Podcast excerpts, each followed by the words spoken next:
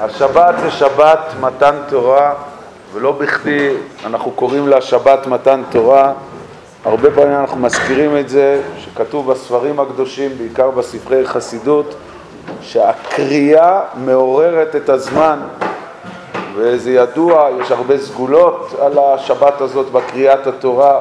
קריאת התורה וקריאת מתן תורה מעוררת את אותו זמן גדול של יום מתן תורה, יום שעליונים ששו ותחתונים העולזו. אם זו כזאת שבת גדולה, ואם זו כזאת שבת חשובה, איך היה מתאים שתיקרא פרשת השבוע? פרשת תורה, פרשת מתן תורה, ואיך אנחנו קוראים לה? על איזה פאפה, איזה אפיפיור, כהן מדיין, התורה מספרת שהוא כהן מדיין, לא מעלימה את זה, לא מכסה, איך נקראת הפרשה? פרשת יתרו. הרי מתן תורה, מלבד שמתן תורה זה היה יום גדול לעם ישראל ויום מכונן, איך שנראה מחז"ל בגמרות, אם זה גמורו באבוי דזורי ג', אם זה הגמורו בשבס פ"ח, ניקח דוגמה, הגמרא אומרת, ויהי ערב ויהי בוקר יום השישי. אומרת הגמרא, מה זה יום השישי? מה זה ה-A של השישי? אומרת הגמרא, מלמד שהתנה הקדוש ברוך הוא עם מייסה ברישיס. כשהקדוש ברוך הוא ברא את העולם, הקדוש ברוך הוא עשה קונדיסיון, עשה תנאי עם מעשה בראשית, שמה? ואמר, אם ישראל מקבלים את התורה, מוטב, ואם לאו, אני מחזיר אתכם לתוהו ובוהו. זאת אומרת, כל תכלית העולם זה שעם ישראל יקבל את התורה. זה התכלית של כל העולם הזה. אז זה לא מתאים שהפרשה, וזה הפרשה, אז הפרשה תיקרא מתן תורה. ואיך אנחנו קוראים לה? ישראל. חשוב מאוד, סווגרו של מוישה רבינו, זה לא בכדי, בסדר, אבל למה זה כך? יש מחלוקת בגמרא בזבחים מתי יתרו הגיע, אם יתרו הגיע לפני מתן תורה או הגיע אחרי מתן תורה. מי שילמד טוב את הפרשה הזאת, רש"י, רמב"ן, ואנחנו בשיעור עם פרשת שבוע הרבה פעמים מדברים על זה, יראה שגם הראשונים נחלקים, יש ראשונים שאחזו ככה, יש ראשונים שאחזו ככה, אבל בעצם מחלק, מחלוקת בגמרא.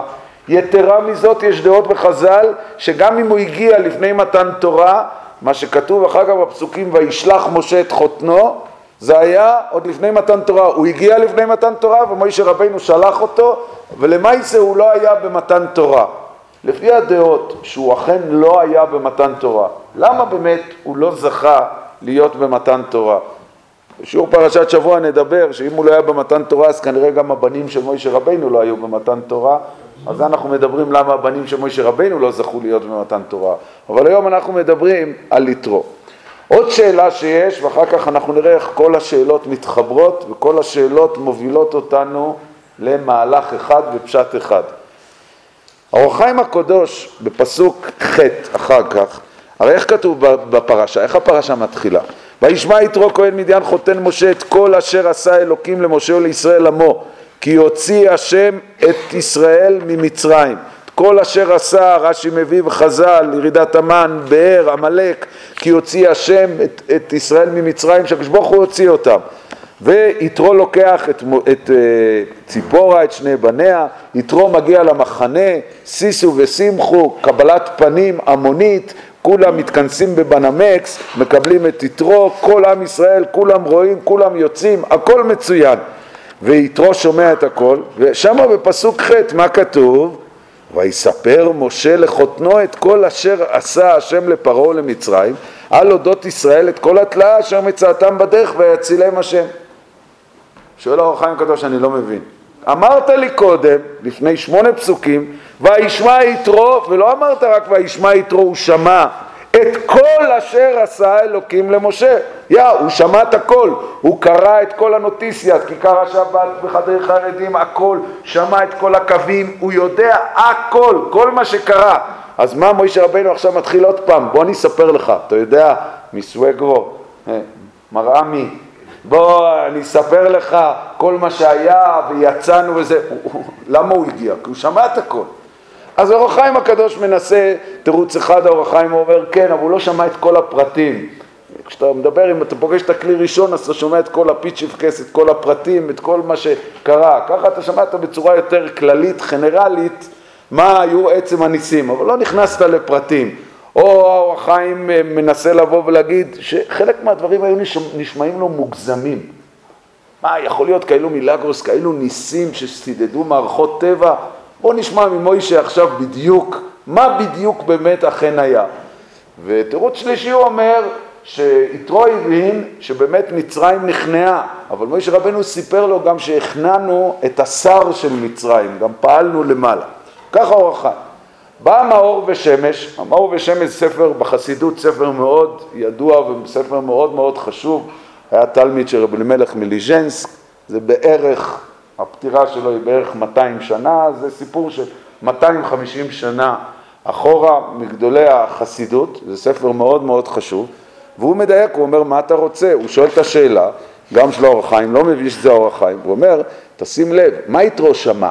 את כל אשר עשה אלוקים למשה. מה כתוב שמשה סיפר לו? לא רק את מה שהשם עשה, על אודות ישראל את כל התלאה אשר מצאתם בדרך. ורש"י אומר את כל התלאה שעל הים ועמלק. הוא לא רק סיפר לו את כל הניסים, הוא סיפר לו את כל ההתמודדויות, הוא סיפר לו את כל הקשיים. עם ישראל נתקל בקשיים.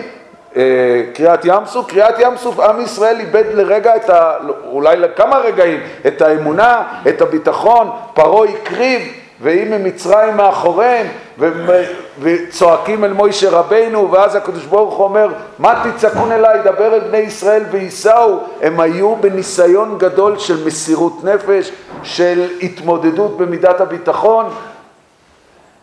הם התמודדו, היה להם קשיים רוחניים. עמלק, וילחם עמלק, יצא עמלק וילחם עם ישראל ברפידים, לפי שרפו ידי מהתורה, ועם ישראל היה איזושהי ירידה, ועם ישראל התגבר על עצמו עד שהוא הגיע ל"ויחן ישראל כנגד ההר".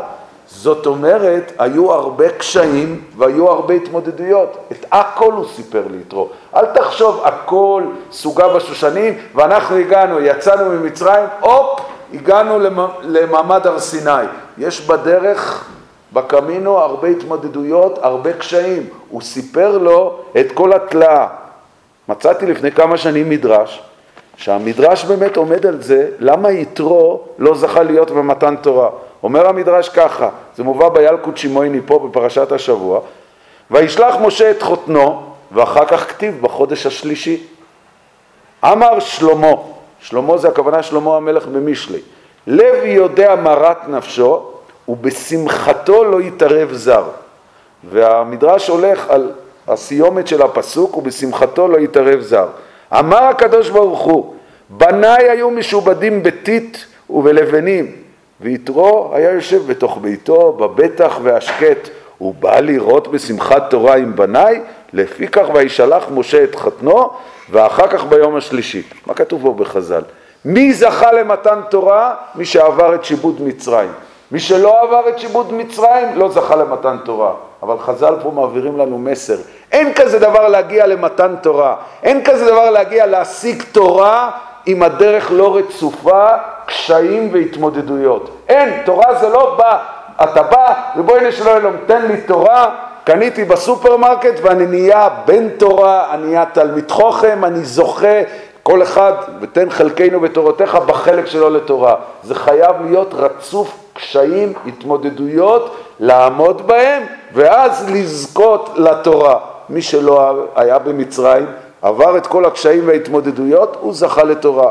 מי שלא, לא זכה.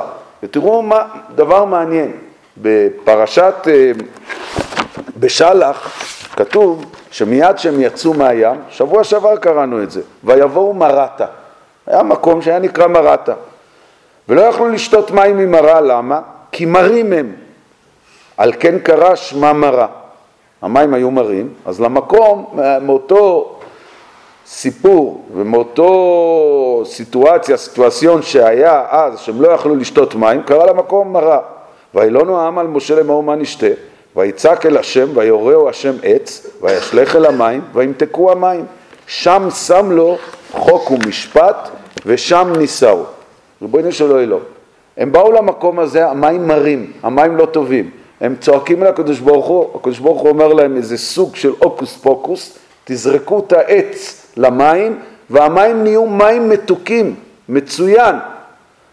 אז לכן קראת למקום הרע, לכן היה צריך לקרוא למקום הזה מתוקה, לא מרה. למה אתה קורא לו מרה? מרה זה תחילת הסיפור. איך ההפי אנד, איך הסתיים הסיפור? הכל מתוק, הכל דבש, הכל זיס, הכל נעים. למה אתה קורא לזה על שם המרה? למה אתה לא קורא לזה מתוקה? עוד שאלה ששואלים, זה הרבה מפרשים שואלים, זה לא שאלות אה, שלנו כמובן, שם שם לו חוק ומשפט. מה זה שם שם לו חוק ומשפט? מביא רש"י מחז"ל, כולנו יודעים, שבמראה, כן, זה גם גמרא בסנהדרין, במראה נתן להם מקצת פרשיות של תורה שהתעסקו בהם, שבת, פרה אדומה, דינים. למה בדיוק במקום הזה? הקדוש ברוך הוא שם, זה פעם ראשונה שהם נחשפים לדברי, לתורה, ללימודי תורה. הקדוש ברוך הוא שם בחר את המקום לתת להם פרשיות של תורה שהתעסקו בהן. אמר רבי יחזקאל מקוזמיר, שזה מקביל לתקופה שקודם הזכרתי מהמאור ושמש, היה תלמיד של החויזה מלובלין, וזה פחות או יותר אותה תקופה. הוא בא ואמר, תורה יכול לקנות ולזכות לתורה רק מי שמוכן להתמודד עם המרירות של ההתחלה בהשגות של תורה. לעמוד מול הקשיים, לעמוד למול הניסיונות, לעמוד למול ההתמודדויות ואף על פי כן להמשיך, הוא יזכה שהמים יהיו מתוקים. אם לא תעמוד, אם זה לא יהיה לך מר ותעמוד מול המרירות, אתה לא תגיע למתוק. סוד ההצלחה של תוירה, של האמתקו המים, זה המרה. הם קראו לזה מרה, כי ככה זה הדרך, זה הסיסטמה, זה הצורה. מרה, אני מתמודד עם המרה, אני עומד עם הקשיים כי אני רוצה להגיע, ואז זה נהיה מתוקה. פעם ראיתי שרב חצקל אברמסקי סיפר שהוא שמע וורט חסידי, ואתם יודעים, הרבנים הליטאים, במיוחד התלמידי חכמים, אז אוהבים ככה ללגלג קצת ולצחוק, אה, נו, אכסידי שוורט. אבל הוא אמר, דוס הוורט זה גיקויפט. את הוורט הזה קניתי. מה אמר אותו אחד? אותו חסיד אמר לו. אמר לו, רבה, ויבואו מרתה ולא יכלו לשתות מים. אין מים אלא תוירה. תכתיב, ככה הגמרא אומרת, מהפסוק בישעיהו, או כל צמא לכו למים, מים ותוירה. הם באו לשתות מים תוירה, ואין מר, זה היה מר, אין חשק, מה, לומדים גמרא, זה, זה לא מעניין, זה, זה נהיה לו מר, ויבואו מרתה, זה היה מר. אוי, וילונו העם על משה, מה אתה רוצה, שנלמד כל יום? זה, זה, זה מר, זה לא נעים, זה לא טעים. הוא, ויצעק אל השם, ויורא השם עץ, דרבוין שלום גגבנה עצה. הוא נתן לו עץ, הוא נתן עצה. מה העצה? וישלך אל המים. אתה רוצה שהמים יהיו מתוקים? תקפוץ למים, גם אם זה מר, ותתמודד עם המרירות, ותראה שזה יהפוך למתוק. וזה הסיסטמה. אין שום, כשבאים אליך אין לי חשק ללמוד, זה לא מוצא חן בעיניי, זה לא טעים, מה התשובה? אין, אין הוקוס פוקוס, אין קיצורי דרך, אין מדיסינה בשביל הדבר הזה. מה הפתרון? פשוט תלמד עוד. כמה שתיכנס תלמד עוד, זה יהיה מר, אבל בסוף תאמרו כי טוב השם כמה זה מתוק. בגויין, יש לגויין ספר על uh, מגילת אסתר על דרך הפשט, שזה מאוד מוכר, אבל כולם מכירים, מודפס גם מהגאון, על דרך הסוד. בשם במגילת אסתר מאוד מעניין, פעם מצאתי, על הפסוק כי כן יסד המלך על כל רב ביתו לעשות כרצון איש ואיש. זה היה אחשורוש, כן? במשתה. אומר הגויין על דרך הסוד שמה, לעתיד לבוא הקדוש ברוך הוא ילמד עם כל אחד תורה, איזה תורה הוא ילמד אותו? הכל כפי כמה אדם היה לו רצון להתמודד ולהשקיע. כי כן ייסד המלך, מי זה המלך? מלכו של עולם, לעשות, ללמוד איתו תורה, כרצון איש ואיש, כל אחד לפי הרצון שלו. הרב שך פעם שאל, למה הפרשה מתחילה כהן מדיין? אתה מספר עליו גנות, מה אתה מספר שהוא היה פאפה? ויבוא יתרו, חותן משה, למה אתה מספר כהן מדיין? אז הרב שך אמר, בדיוק הפוך, אני רוצה להגיד לך, תראה, יתרו היה ברום המעלה, כתוב בחז"ל שהוא היה גם עשיר גדול, הוא היה מהנכבדים, עוזב את הכל, למה? כי הוא מגלה את הרצון ומוכן להתמודד עם כל הקשיים ולבוא, להתחיל ללמוד מההתחלה והטף. לכן הפרשה נקראת יתרו. כי נכון שהפרשה היא מתנתוירה, אבל התורה רצתה ללמד אותך איך מגיעים למתנתוירה, איך הדרך להגיע למתנתוירה, איך הצורה להגיע. כשתעמוד בקשיים, תעמוד בהתמודדויות, יהיה מרה מרה, אבל בסוף תזכה ל"וימתקו המים".